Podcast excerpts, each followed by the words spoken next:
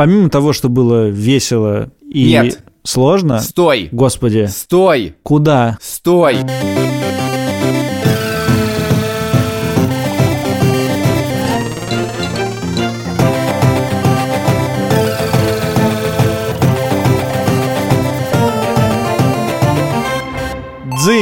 Дзынь. Подкаст «Деньги пришли» снова записывается. Я совершенно не готов. Это Илья Красильщик. Привет. Я потрясающе готов, я Саша Поливанов. Еще точно готов Альфа-банк, с которым мы делаем этот подкаст. А вот студия «Либо-либо» сейчас проверим, записывается это или нет. Случаи бывали. Студия либо-либо немножко исчезла из своего офиса, потому что я три дня назад контактировал с подтвержденным ковидным больным. Но поскольку после этого мы с тобой, Саша, валялись в одной кровати и обнимались. Да ладно, не обнимались. Ну, валялись. То Я лежал. С тобой мы находимся в этом помещении. Я жду результатов анализов. Вы записывали второй сезон в момент коронавируса. И вот наступил третий сезон. Что же изменилось? Стабильность в мире. Да, да, ничего не изменилось. Ладно, скажи, что было особенного в те полтора месяца, которые мы не записывали ни одного выпуска с тобой? Я даже не знаю, что сказать. А что у тебя случилось, Саша? Я записывал подкаст без тебя в спорте. Я его не слушал. Послушай, он называется «Финальный свисток». Он Так, про Лиги чемпионов. Так. Есть проблема. Там я один записываюсь. И когда я слушаю, не хватает меня? я говорю в два раза медленнее, чем с гостем. То есть, когда появляется гость, я говорю нормально. Когда я говорю один перед микрофоном, видимо, я делаю вид, что я умный, и поэтому я говорю в два раза медленнее, буквально. То есть, если бы я записывал «Деньги пришли без тебя», то они бы звучали по два часа. Хочешь, я выйду, и мы проверим. Возможно, в связи с своим потенциальным диагнозом ты и так выйдешь из этого проекта. Возможно, ты тоже. Учитывая, что мы с тобой обнимались в одной кровати. Хорошо. Что же ты делал полтора месяца?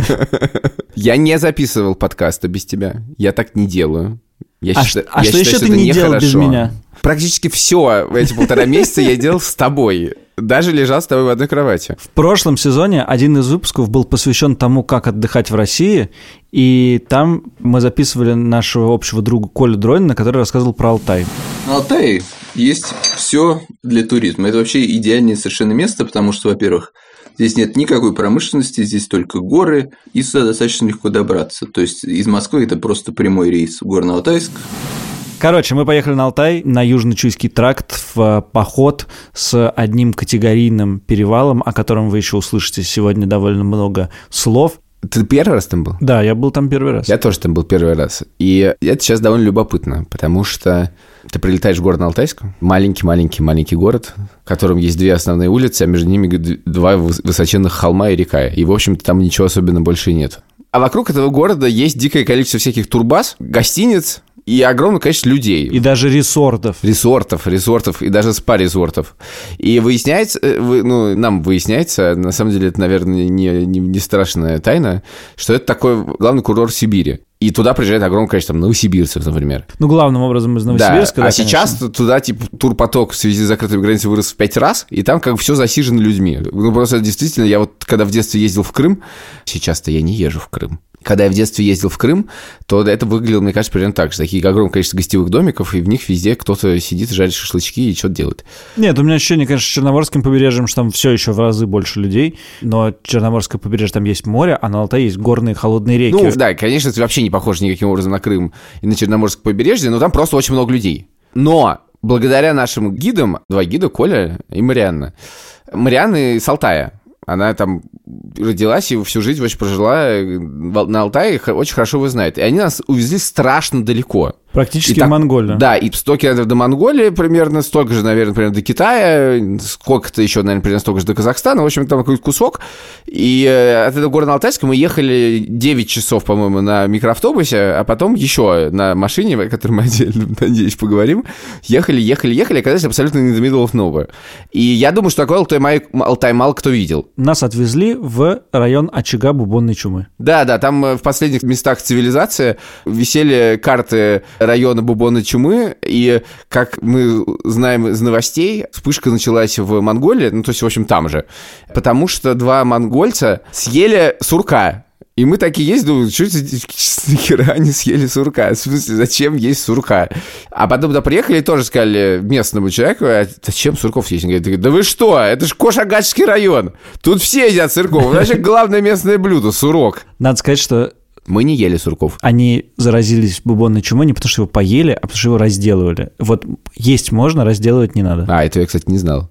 Этого мы тоже не делали. Давай вернемся в цивилизацию.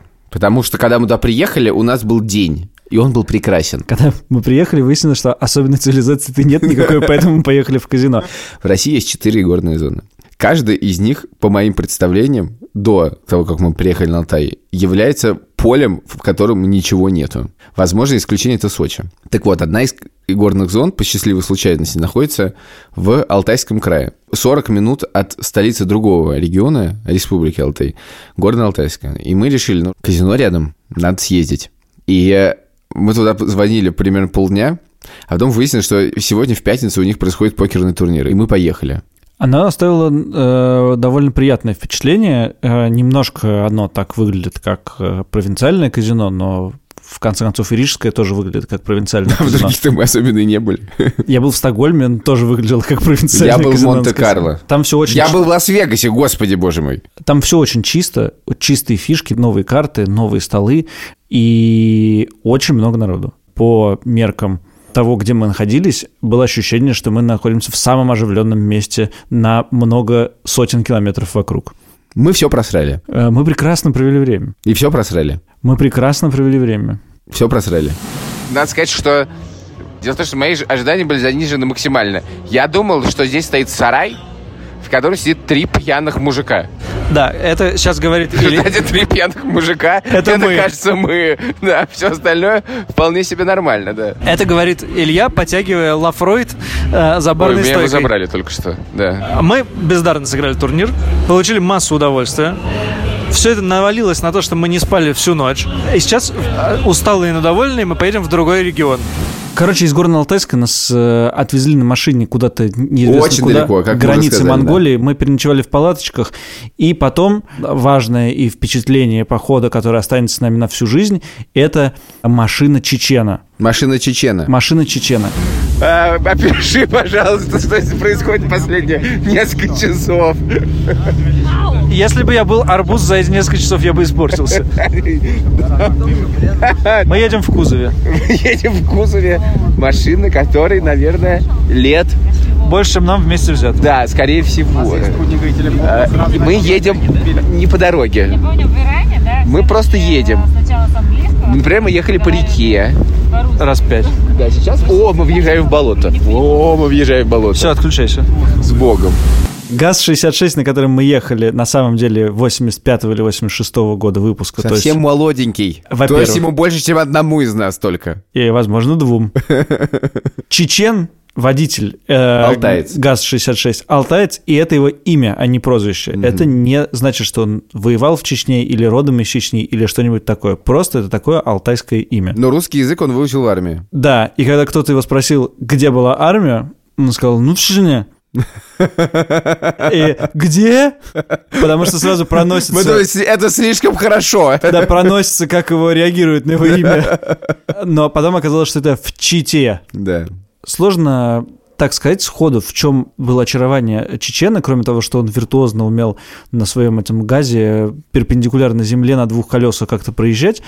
Но почему-то, когда ты на него смотришь, очевидно, что ты очень далеко от дома, и будет с тобой происходить какие-то приключения. Ну как, ребят, это вы так не ездили на машинах. Я совершенно уверен.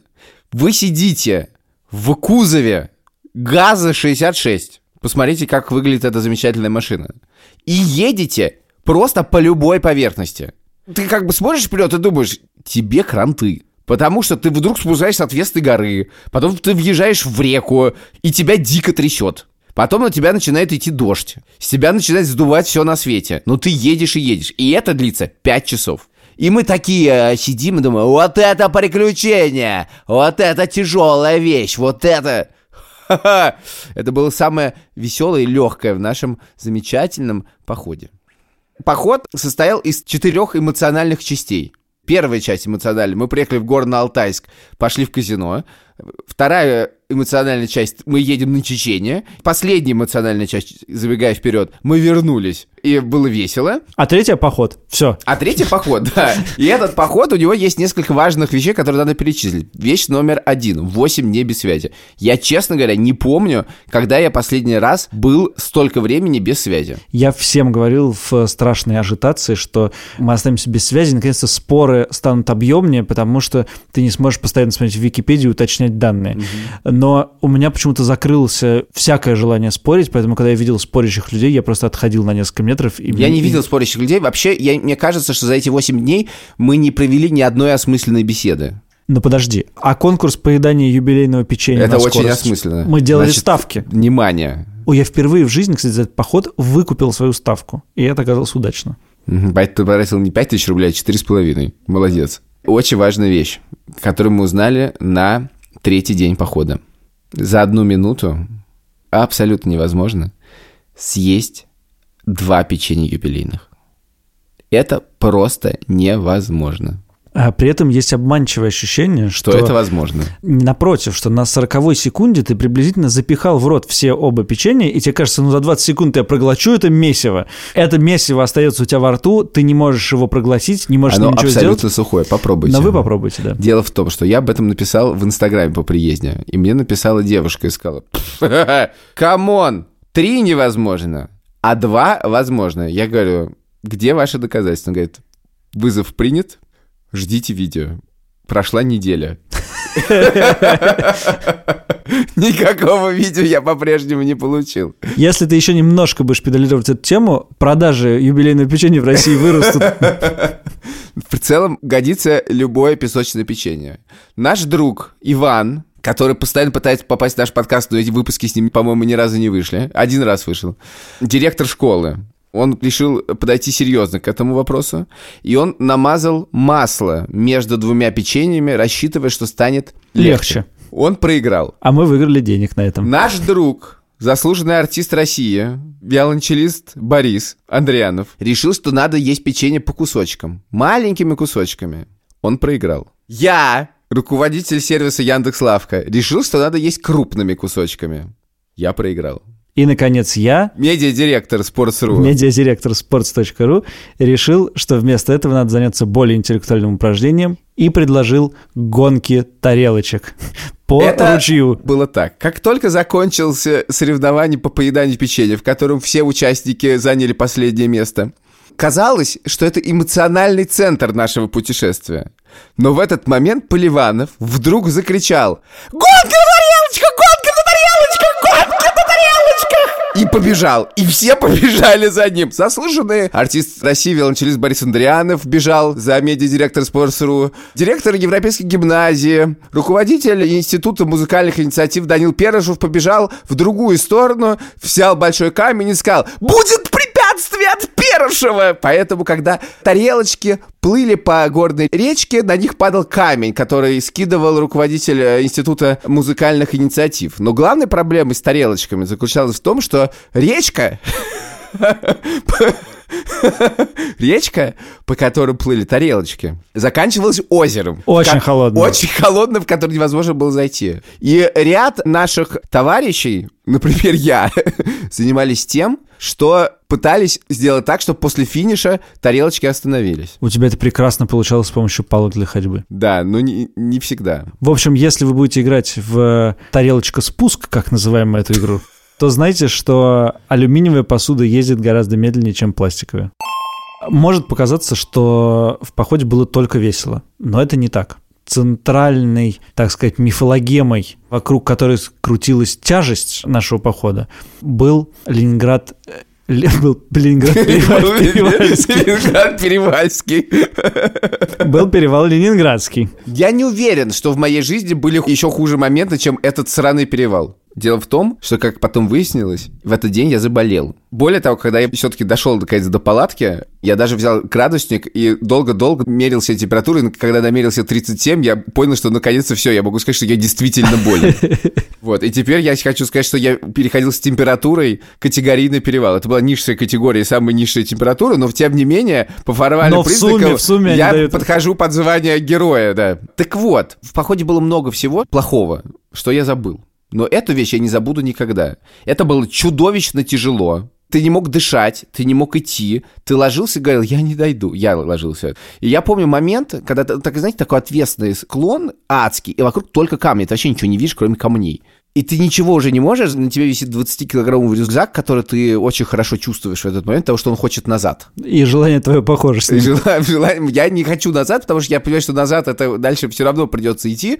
Я хочу просто лечь. И есть несколько доходяг. Среди них заслуженный артист России, велочелист Борис Андрианов, медиадиректор Спортсру Александр Поливанов, и директор Яндекс.Лавки Илья Красильщик. Все девушки ушли вперед, давно дошли. А мы реально корчимся. И ничего не видно. Ты даже не знаешь, где эти люди. Потому что они за горизонтом, который ты видишь. Они за перевалом, конечно. Да, и ты не знаешь, сколько еще идти по этому сраному камню. В какой-то момент ты отрываешься. Я не могу сказать, конечно, ты отрываешься, это громко сказано.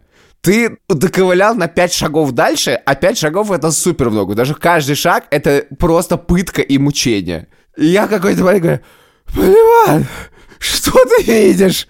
Я ничего не вижу, но я слышу голоса. Проходит еще сколько-то времени, я не знаю сколько. Это, как вы- выяснилось потом, длилось не очень долго. Но так и не казалось. Я слышу голоса, я вижу людей. И дальше ты пропадаешь, потому что я в этот момент не двигаюсь, и я оказываюсь один. Ничего больше нет. Я не вижу людей, и я не слышу голоса. Я просто вижу только сраные камни и думаю, какого хера, какого хера я тут нахожусь? И я думаю, пожалуйста, я тебя очень прошу, это я себе говорю, в следующий раз, когда ты надумаешь пойти в поход, вспомни этот момент. И я тебя умоляю, скажи нет, не иди. Не иди ни в какой поход. Оно тебе не надо. Это строго плохо. В этом нет ничего хорошего. Вообще, совсем, совсем ни капельки хорошего. В этом ноль радости, ноль удовольствия. Это просто адский, адский ад. Обычно, когда мы идем в походы, я один среди этих доходяг, а тут был ты и Боря, и мне очень помогала эта мысль, что я тут не один. Вот Ты согласен, что это просто очень плохо? Ну, конечно, нет. Ну, сейчас уже кажется, что совсем неплохо. Это тогда казалось, что действительно тяжело. Но, наверное, разница была в том, что я действительно представлял, что будет тяжело, и с некоторым обреченностью смотрел на эту гору. А сейчас вообще кажется, что было страшно весело, и вообще надо э, таких перевалов два в неделю делать. засранец. Это обман, это неправда. Я твой внутренний голос. Это не... Поехали на Камчатку. Поднимемся на сопку. Без вертолета. Зимой. У меня была в этот момент тайная надежда. Дело в том, что поскольку я оказался впервые в жизни без связи, а прошлый раз, когда я оказался без связи, это было на Байкале, но у меня было чуть-чуть связи, и это было в самое начало коронавируса, когда начался самый ад, и на 15 минут я включал э, спутниковый модем каждый вечер и узнавал, что в э, Америке введено чрезвычайное положение, закрыли границы, чудовищное падение Доу Джонса. Мне это не понравилось. И более того, я подумал, что это все-таки очень тяжелый модем, и его можно вести, когда ты в санях его везешь по Байкалу, но точно не понесешь в рюкзаке. Это было правильное решение. Так вот, я думал, что я уехал с работы и без связи, и наверняка произойдет что-нибудь ужасное. И я думал с ужасом, что в какой-то момент вдруг прилетит вертолет, и он просто сядет и скажет, садись, садись, давай отсюда. Я немножечко побавился этот момент. На Ленинградском, на Ленинградском, я подумал, что вот это тот момент, когда этот вертолет должен прилететь. Но ему там негде Но сесть. Самое удивительное, что когда приехал, выяснилось, что мои коллеги думали о том же самом. Просто отомстить мне. И они, слава богу, не думали в этом всерьез, но они думали, да, надо как бы прислать этот вертолет и того, на связь вывести. Давай сделаем паузу в путешествиях и позвоним в Альфа-банк.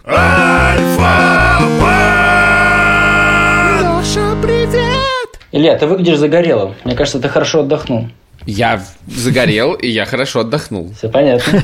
Странно, что ты не говоришь этого Саше, учитывая, что он отдыхал точно так же, как и я. Я просто не загорел и не отдохнул, да. Леша, отдохнул ли ты? Я пока еще не успел отдохнуть. У меня был отпуск э, небольшой, но так сложилось, что я провел, провел его в Москве и понял, что Москва это вообще лучший город Земли. По крайней мере, так я себе это все оправдываюсь.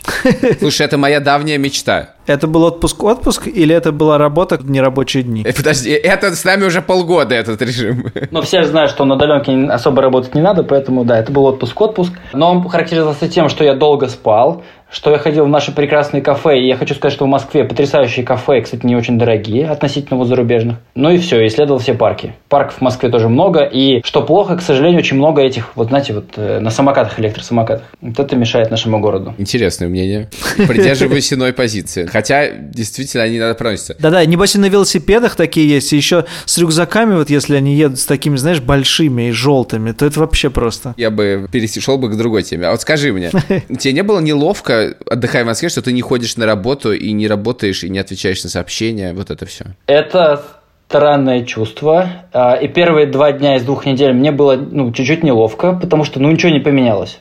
Ты просыпаешься как на удаленке, просто вместо того, чтобы идти за компьютер в шортах, ты идешь в шортах в парк. На третий день мне было, вообще, честно говоря, все равно, и я уже как-то вот отдыхал. Дело в том, что мы приехали с Алтая, это была, наверное, среда, а отпуск у меня был до понедельника. И мне стало так стыдно, что я не хожу на работу, что буквально в среду, в среду вечером я начал работать. Правда, все-таки некоторые границы я расставил. Я участвовал в трех встречах в день, а не в десяти, но все равно я уже начал это делать. И на второй день я уже думаю, нахера я в это влез? У меня я мог совершенно спокойно отдохнуть. Но я не смог в Москве почувствовать себя э, отпускником, не знаю. Ты знаешь, у меня другая была проблема. Я, ну, как мы все, по вечерам э, смотрел Инстаграм, и там все, кто в Сочи, кто в Крыму, кто там, значит, непонятно где, на Алтае. И я понял, что я всем отвечаю, типа, на сторис и так далее. Типа, а вот у нас в Москве тоже. А вот у нас в Москве тоже солнце. А, вот у нас в Москве тоже там зелень. И я в какой-то момент перестал это делать, потому что понял, что, как сказать, ей это бесит и значит, моих друзей, и меня не сильно оправдывает. Понятно. Слушай, а скажи, знаешь ли ты, как другие люди, возможно, клиенты Альфа-банка, по удивительной случайности, проводили и проводят отпуска? Да, и у меня есть два факта. Один не очень интересный статистически, но я расскажу, где люди отдыхали. А второй интересный, где они собираются отдыхать. И там, честно говоря, собака зарыта, мне кажется. Значит, где они отдыхали? На первом месте у нас, поиграем в викторину. Илья, как ты думаешь, куда люди чаще всего ездили? Сочи. И это неправильный э, ответ. Что, Крым? Правильно, Крым первое место, Сочи второе, третье место, ну давайте попробуем отгадать. Петербург. Все верно. Петербург дальше уже не буду, та- ну, так сказать, мучить. Москва, Анапа, потом Калининградская область. Так, все-таки Прибалтику тянет, так. Да. Ну, Ал- Алтай, Карелия, Байкал. Ну, дальше пошли такие странные регионы, ну, для меня странные, не, не раскрытые, как Хакасия, ну и все остальное. Интересно, куда они покупают билеты. И странно, что не покупают билеты очень активно, причем на период там через неделю, например, или некоторые уже, так сказать, купили, а этого не случилось, в страны, которые закрыты. То есть люди покупают билет, например, на Мальдивы, Так. Это звучит как очень дорогое и абсолютно бессмысленное вложение. На самом деле в этом есть смысл. Почему? Потому что сейчас, э, вот я даже буквально сам разговаривал с э, знакомым, который купил билеты на Мальдивы. Это было типа на 20 числа августа. И вероятность того, что Мальдивы откроются типа ну вот через неделю была небольшой, но он сказал так, что я покупаю по хорошей цене, ну потому что авиакомпании предлагают типа через неделю на Мальдивы со скидкой. Странно, почему они так делают? Типа, а вдруг? А вдруг? В худшем случае, он говорит, ну, я этот, э, получу ваучер и улечу в Турцию. Собственно, как он и сделал. И он сейчас отдыхает в Турции. Это идея, как купить билеты в Турцию. Нет, это да? идея, э, типа, как купить э, билет на Мальдивы дешево, если вдруг Мальдивы откроют. Это же еще и хорошее вложение, потому что тебе дают не просто ваучер, но и скидку на следующий полет. Ну, там зависит от авиакомпании, я так скажу. Ну так надо покупать те, которых есть скидка на полет. Э, Есть авиакомпании, так скажу, которые прям деньги возвращают просто. То есть, ну не получилось. Ты Поставил ставку на Мальдивы или на Черногорию, ну ничего страшного, так сказать. Господи, какой безумный мир! Люди летят, э, ну, по крайней мере, собираются поехать в Штаты в ближайшее время, в Европу, в Исландию в том числе. В Штаты можно лететь, кстати. Все это время можно было летать в Штаты. Все остальное, что ты перечисляешь, нет, нельзя. А в Штаты хоть бери и лети. Возможно, я сейчас испортил тебе отпуск, потому что ты мог провести его не в Москве, а в Нью-Йорке. Извини, пожалуйста. Я хочу тебе сказать, Но тем не менее, то, это что так. в Москве все это есть, что в Нью-Йорке. Поверь мне. Я знаю, я две недели провел в Москве. Нет, ну ладно, в Москве, правда, хорошо. Но не отменяет феномена, что у нас люди активно покупают авиаперелеты, собираются отдохнуть там, где это пока что невозможно. Это говорит про каком-то диком оптимизме, с одной стороны, а с другой стороны, какой-то вот такой прагматичности и таком, надеюсь, умном потреблении.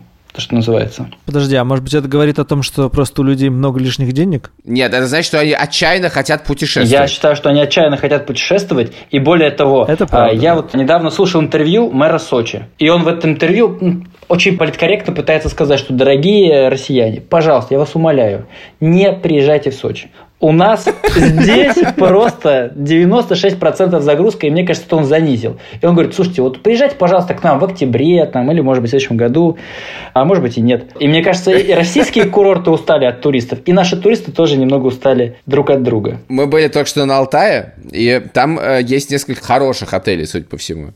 И ночи в них стоят от 20 тысяч рублей за ночь. Один наш знакомый, который провел в них, он говорит, что гостиница действительно нормальная, но это совсем не 20 тысяч рублей. Некоторые так решают эту проблему. Вот, Я понимаю теперь вот этих россиян, которые на всякий случай покупают билеты в Черногорию и даже на Да, Мальдивы. Это дешевле, чем на Алтае. Намного, да. И когда ты приедешь на Алтай, никто не вернет тебе деньги. Мне рассказал знакомый, который прилетел в первый раз в очень дорогой отель в Крыму. Ночь там стоила 34 тысячи рублей. Двухэтажный номер. И проблема в том, что на втором этаже пошел дождь и стала протекать крыша. Он пришел на ресепшн, хотя женщина поправила его, которая там сидела. Говорит, это не ресепшн, говорит она, это стойка регистрации посетителей. Первое, что она сказала, знаете, что она сказала? Ведерко Нет, она говорит, деньги не вернем. А во-вторых, она говорит, мы можем вас переселить, но в номер типа эконом. Выбирайте. Либо эконом, но еще раз, деньги мы вам не вернем, повторяла она. И разницу тоже считать не будем. Ну и вот мой знакомый решил остаться все-таки в большом номере, но с подтекающей водой. Все-таки он сказал, что дождь-то пройдет, да, а отдых еще останется. Что ж, Что хотели, то получили. Booking.com не работает. Никакого контроля сервиса нету. Платил еще нибудь кэшом, потому что банковские карты там не работают. Идеально. Идеально. Да, ну действительно, как лучше на Мальдивы купить и не полететь.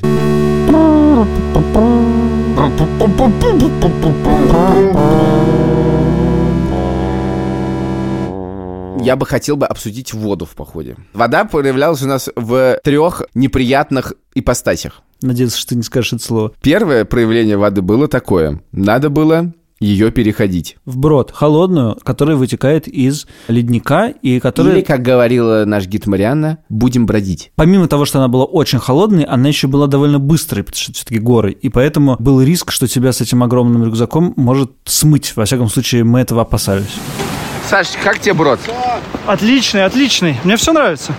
Это ты как-то выражаешь сомнения по любому поводу. Не хорохорься. Ладно, я утону тогда. Он довольно широкий, правда? Он широкий, Сколько здесь рек, как ты считаешь? Я вижу раз, два, три, четыре. но технически это одна река. Технически одна, а фактически четыре. Давай переодеваться. Давай. Дело в том, что в нашем походе должен быть, быть один брод. Именно вот этот. Но Потом их образовалось несколько. Но потом оказалось, что у нас будет еще один брод. Дело в том, что все проявления воды в нашем походе, у них была одна общая деталь, которая их описывает. Вся эта вода была чудовищно холодной. Некоторая вода была холоднее другой. Например, после того, как мы пришли этот брод, это было действительно очень холодно. Ты его должен проходить в сандалиях босиком. Мы забрались на ледник и должны были просто по нему пройти. Но ледник растаял частично и превратился в реку. Поэтому мы прошли еще один брод. Мы переходили в воду, которая стала жидкой только что. Поэтому ее температура, на мой взгляд, ничем не отличалась от температуры льда. Самое тяжелое в этих бродах это не, собственно, брод, потому что когда ты идешь, ты сосредоточен, у тебя есть адреналин, ты постараешься не упасть, и вообще как-то есть чем заняться, кроме как думать о том, что тебе плохо. А вот когда ты вышел, и э, то ноги э, говорят тебе, что только что было не так, как Ноги им тебе должно говорят. быть. Такие, что это было? Нет, они говорят, что это было? Холодно. Холодно, но можно. Жить можно. Ой, как глубоко. Осторожно, тут ветка. Нормально? Нормально? Нормально, нормально идем? Дошли. У-ху-ху-ху. Холоднее, когда вышел.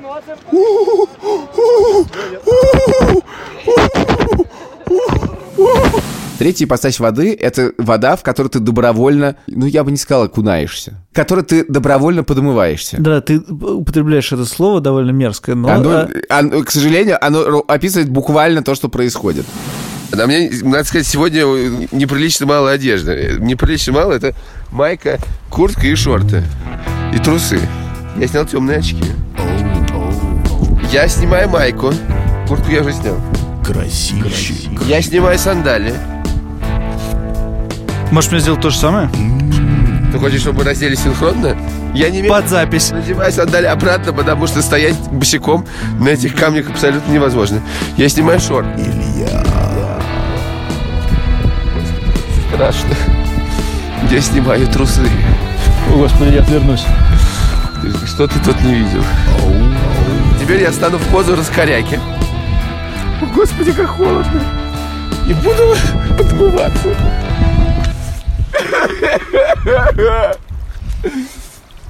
Я не хочу.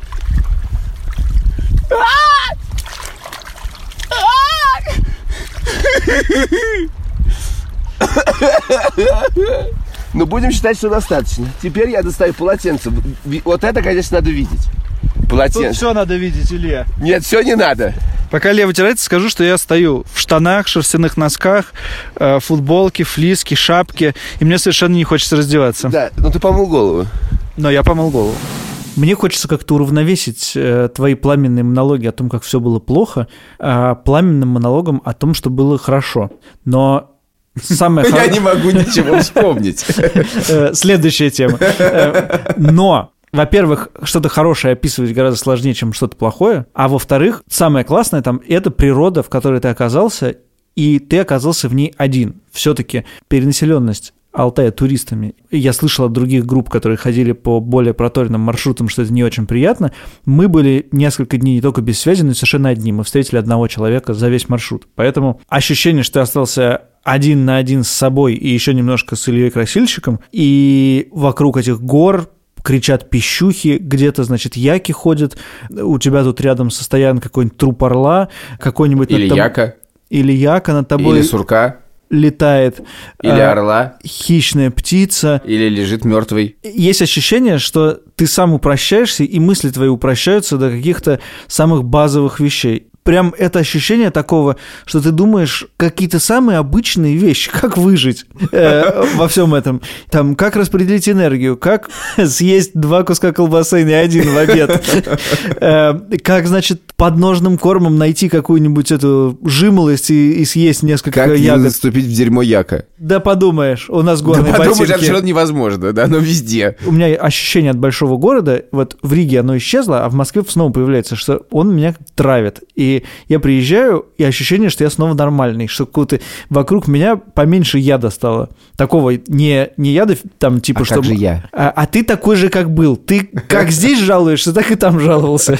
Мне кажется, все это время я думал одну и ту же мысль. Я думал, лишь бы дойти, и когда это все кончится. А когда я вернулся в Москву, я подумал, господи, как же хорошо, когда ты думаешь одну мысль. Как круто, когда ты однозадачен. Да-да-да, в этом смысле тут включил, абсолютно- включил телеграм и все. И... Да, это ты абсолютно однозадачен. Нет ничего в твоей жизни, кроме этого. Вообще. Тебя больше не волнует вообще ничего. И это, конечно, прочищает мозги очень хорошо. Еще одна вещь, которая здорово прочищает мозги, это люди вокруг. Э, Я сказал, что внешних людей не было, но вот группа, которая у нас была, нам повезло, она была очень здорово составлена. 15 человек, из которых две трети я знал раньше, а пятеро новых для меня людей. И, в принципе, в обычной жизни ты не так, чтобы часто заводишь знакомства. А если заводишь знакомства, то они, как правило, не такие глубокие. Вы вместе не ходите в течение 10 часов по горам, не спите рядом в палатках и не делитесь последним куском юбилейного печенья. Нет, ты знаешь, юбилейное печенье у нас было вдоволь.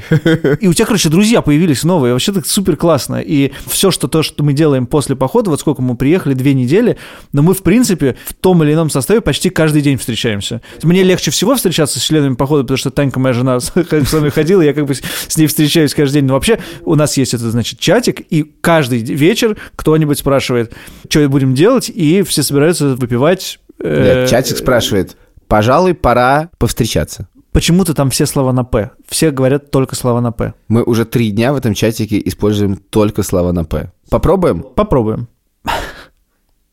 Просто получается, получается плохо. Попробуй получше. Путешествие, поход, Прекрасное приключение. Прекрасное. перестройка, Перестройка процесса процесса познания полного полного. и полное. Помылись, поели, Пошли. пошли. Плохо пошли. Поднимались, падали. Плакали, Пожалуй. Поднывали, поднывали, поднывали, помалкивали. пошучивали. О, Пили. Пили потом. Пиво покрепче Покрепче пили. пили. Покер поиграли. Э, Проиграли. Попели песни. Песни плохие. Площадь. Пианино. Площадь посреди пи- пригорода. Полночь. Подростки. Подростки пришли, пианино. Пианино.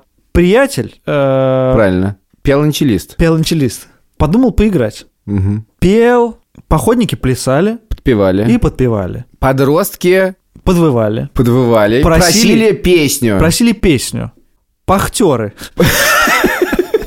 Походник пел Прочие песни. перемен, Перемен. требует Паши перца. Давай остановимся, пожалуйста. Прекрати, пожалуйста. Пи***, Полноте.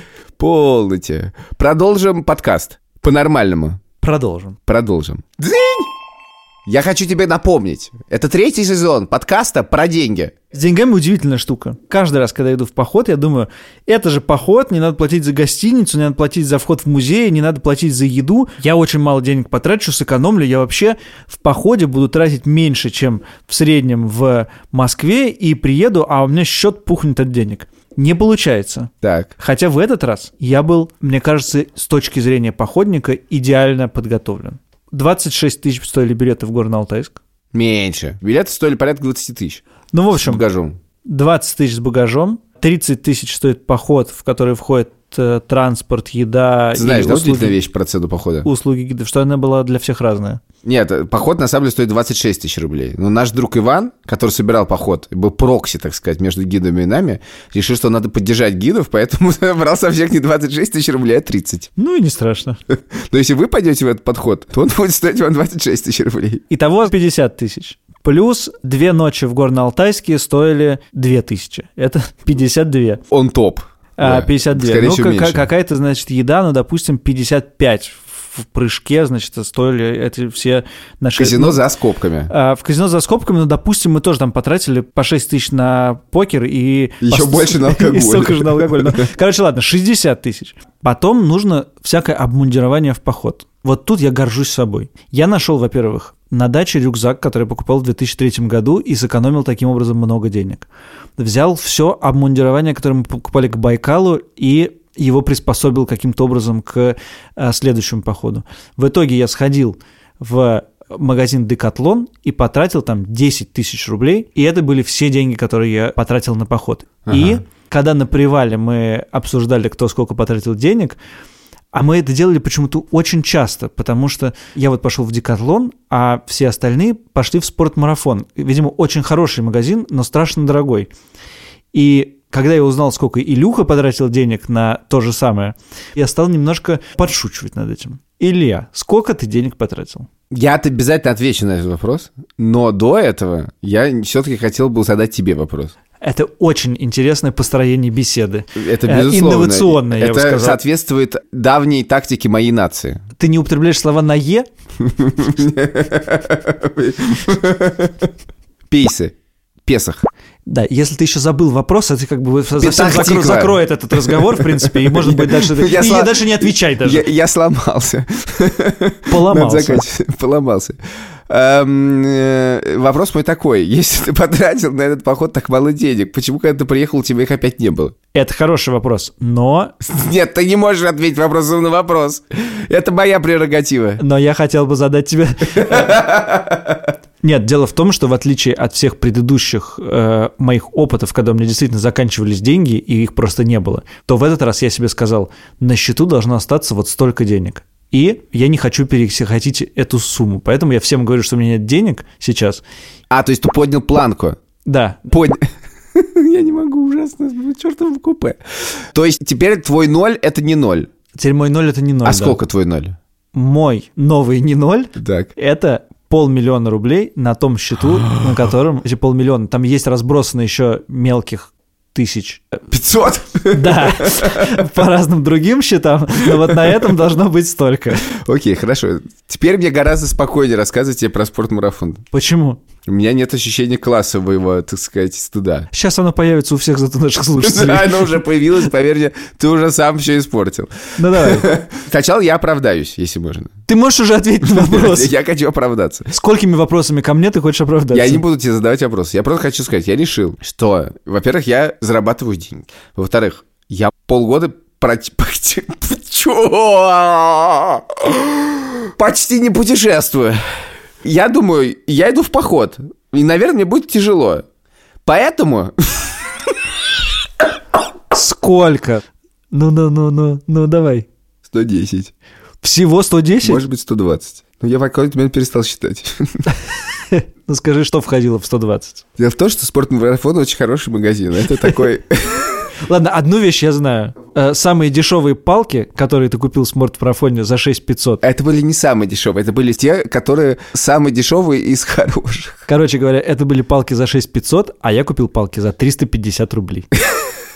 Многие из нас пошли в спортмарафон. Нам очень нравилось. До похода мы все говорили, «Ой, я пойду в спортмарафон, я пойду еще раз в спортмарафон, еще раз. И все хвастались, как они идут в спортмарафон. И пока мы ходили в поход, тоже говорили, «О, у тебя такая курточка, а у тебя такая кофточка, а у тебя такие... м». Палки мы не особенно обсуждали, потому что все-таки палки — это вещь, которую, кажется, ты никогда в жизни больше не используешь. Если ты не пойдешь в поход, по крайней мере.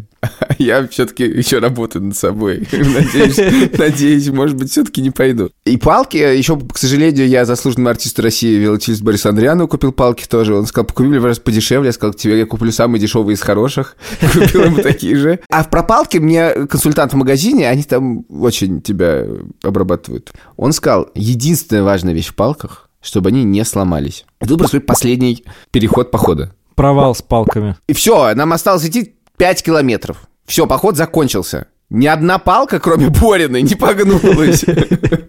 Все палки работают.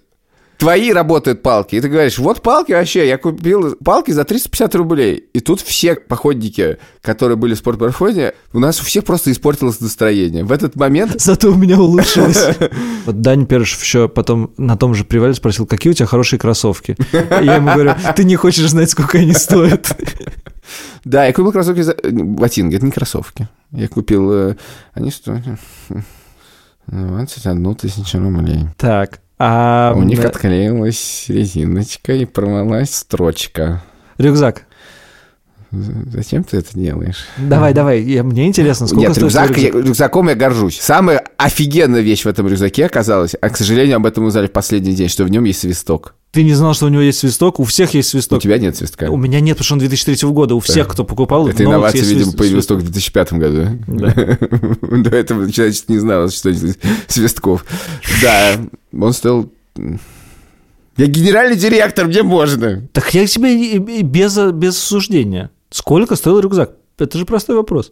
32. С Там половиной. еще у меня скидка была 15%. Хорошо. Еще одну вещь ты совершенно потрясающую историю взял, и она была очень осмысленной, очень нам помогала. Она до сих пор у меня. Это солнечная батарея. Самая лучшая вещь, которую я купил, я не знаю, сколько она стоит, я даже на ценник не посмотрел. Это веревочка для темных очков. Не смогу теперь терять темные очки. Ты до сих пор выглядишь на 20 лет старше, да? Я купил солнечную батарею, но я купил ее на Байкал. На Байкале она работала. Стоит хер вот тучи денег. Я не помню, сколько она стоит. На Вандалтай я носил просто так, она не работала. Что еще нужно? Но смотрите, купить? нужно.